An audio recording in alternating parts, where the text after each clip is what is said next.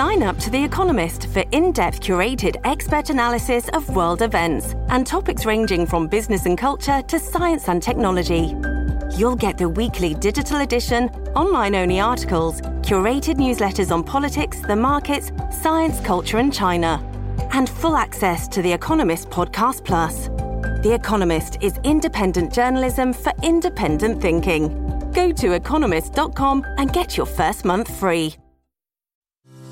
Comienza tu día informado de manera clara, a través de una conversación franca y participativa, junto a Gaby Peroso y Jolly Cuello, quienes están listas para iniciar De Mañana con Americano, la revista informativa de Americano. Comenzamos.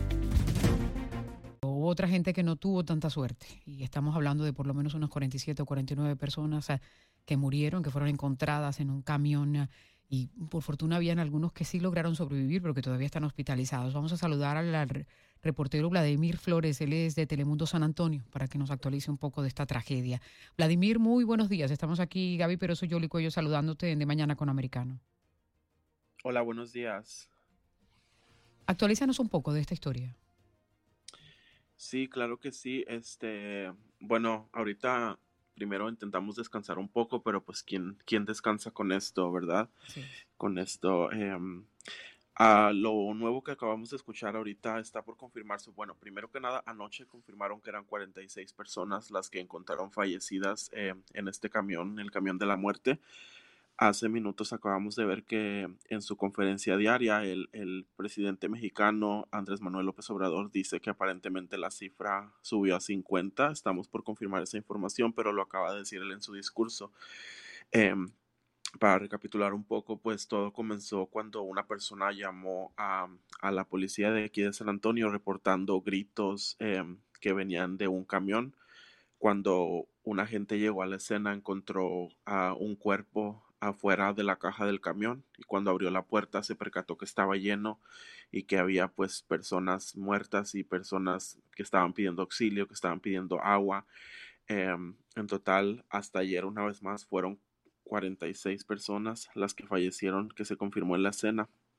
También se hablaba de 16, 16 sobrevivientes, entre ellos algunos menores de edad. Sabemos que están en cuatro hospitales de San Antonio Em, anoche pudimos también hablar con algunas personas de Caridades Católicas, organización inmigrante, proinmigrante que ayuda aquí en San Antonio a las personas. Nos dicen que algunos están en condición muy crítica, nos cuentan que están entubados, que no, algunos están, pues sí, muy mal. Em, nos dijeron que fue probablemente varias horas que estuvieron ahí encerrados, una vez más sin agua. Ayer en San Antonio estuvimos a 105 grados, entonces fue un calor infernal. Eh, también sabemos que tres personas fueron arrestadas en el lugar. No sabemos exactamente cuáles fueron sus roles. Esa información está por confirmarse, pero sí se dijo que, um, que fueron tres personas. Em, durante la noche hemos estado intentando comunicarnos con, con los consulados diferentes de, de Guatemala, de, de, México, aquí en San Antonio, para, pues, para ver cómo vamos a, sí, a identificar a estas personas. Em, desafortunadamente esta no es la primera vez que algo así ocurre aquí en San Antonio, pero sí es la vez en la que se confirma que el número más grande de muertes en, un, en una sola escena criminal. Entonces estamos a la espera. Ayer el consulado, los consulados algunos llegaron a la escena, pero nos decían que no, no tenían todavía información confirmada. Entonces teníamos que esperar. Em, sí, para las familias, para que sepan, algunos proporcionaron algunos números, están pidiendo que, que las familias que saben que sus seres queridos venían en camino, que mm, cuando llamen a pedir información tengan listos datos y pues una foto de su ser querido, porque probablemente esta va a ser la, la manera en la que pues van a identificar los cuerpos antes de que pues comiencen los procesos de, de repatriación. Ahora, ¿por qué sucede esto? Normalmente los migrantes están cruzando a pie. ¿Por qué un número tan importante de personas a través de un camión o ese justamente tráfico humano va por cualquier vía? Hay personas que optan justamente por no eh, cruzar a pie, sino que utilizan eh, este tipo de servicios, por así decirlo. ¿Por, qué las diferencias? Em, hemos hablado, eh, como le digo, este, este, este, no es la primera vez que esto ocurre. he tenido la oportunidad de hablar con algunos sobrevivientes que usan este método de, eh, pues sí, para llegar aquí a intentar cumplir su sueño americano. Ah, San Antonio está muy cerca de las fronteras. Estamos a cuatro horas de McAllen, estamos a dos horas de Laredo, dos horas de Del Río. Entonces, lo que ellos nos han dicho, lo que nos han este, compartido es que eh, del lado mexicano ellos pagan cierta cantidad de dinero.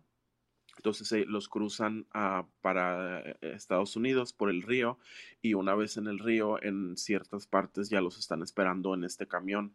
Entonces en este camión ellos se arriesgan y llegan hasta aquí a San Antonio por la Interestatal 35 y según ellos nos dicen aquí en San Antonio es donde los distribuyen para las personas que van sea para Dallas, sea para Houston, porque aquí la Interestatal 35 es la que conecta básicamente todo el país. Entonces sabemos, le dicen a San Antonio que es una ciudad de paso porque varios inmigrantes eh, solo llegan aquí y de aquí toman ya sea algunos en camión, algunos en, en otro autobús, en tren incluso, pero sí, esta es por eso la, la situación, simplemente por la facilidad. Eh, llegan aquí los grupos grandes y de aquí ya los distribuyen en grupos más pequeños, según una vez, según una vez más eh, nos dicen los sobrevivientes. la proximidad que tienen allí con la frontera. ¿Qué se sabe del camión? ¿El, el camión tiene eh, matrículas aquí dentro de los Estados Unidos o es uno de esos que transita a, a México? Me imagino que ese es un ángulo de investigación por parte de las autoridades. Eh, lo que podemos ver eh, del camión es que en el lado marca un, nombre de una frutería del poblado de Álamo, Texas, em, con número de licencia y todo. Sin embargo, en la escena sí nos confirmaron que aparentemente las, las placas, las matrículas eh, están sobrepuestas, o sea que no serían, no serían em, legítimas. Probablemente se cree que son falsas. Entonces, pues sí, es información que estamos esperando. Claro, y por otro lado, porque era un camión de estos que, es refrigerado, ¿no? Ni siquiera les prendieron el aire acondicionado como para que pudieran tener un poquitito más de oxigenación con tantas personas que estaban allá adentro. Es correcto, es, ayer nos dijeron que era un camión así de refrigeración, no estaba prendido, esta no es, la, como digo, esta no es la primera vez em, que esto ocurre, no sé si creo que es un poco más difícil detectar cuando cuando pasan por la revisión este tipo de camiones, pero em, en otras, bueno, el año pasado en, en, diciembre, en invierno, hubo un caso similar. En ese puedo decir que las personas tal vez eh, duraron un poco más vivas e incluso hicieron lo posible por destrozar el camión por dentro, por hacer uh, para hacer ah, hoyos para respirar. En esta ocasión eh, nos dicen que no, que no fue el caso porque pues las personas estaban simplemente pues muy débiles. Entonces, eh, no, no, tuvieron ni siquiera fuerzas para intentar buscar ahí. Ahorita la pregunta que todos tenemos es, ¿quién es esa persona que abrió, que abrió la puerta? Nos dijeron que era una persona que pasaba por ahí, pero eso es extraño porque esa zona está completamente sola, no hay, hay residencias, pero no es una carretera que una persona pase diariamente por ahí. Entonces, esa es la pregunta con la que estamos despertando el día de hoy. Queremos ver quién es esa persona. Trágico. Además, hay niños dentro de las víctimas.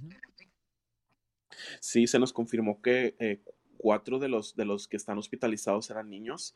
Eh, entre los fallecidos no quisieron confirmar eso ayer en conferencia de prensa, pero pues cuando una autoridad no quiere confirmar significa que probablemente sea, sea que sí hay menores, entonces pues sí tenemos que esperar esa información también hoy. Claro, y lo que trascendía, como mencionabas originalmente, es que hay, hay varios de nacionalidad guatemalteca.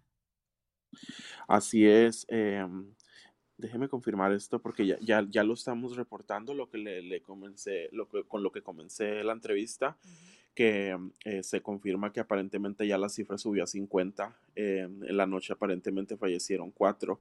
Dice que 22 personas son mexicanas, 7 personas son guatemaltecas, 2 hondureños y 19 personas que aún no se han confirmado su identidad y hay que ver el reporte de las víctimas porque yo creo que va a tender a crecer y reconfirmar entonces si son 50 como lo informa el presidente de México. Se nos ha agotado el tiempo, muchísimas gracias por esta información y bueno, te toca duro cubrir estos días porque son tragedia tras tragedia. Gracias.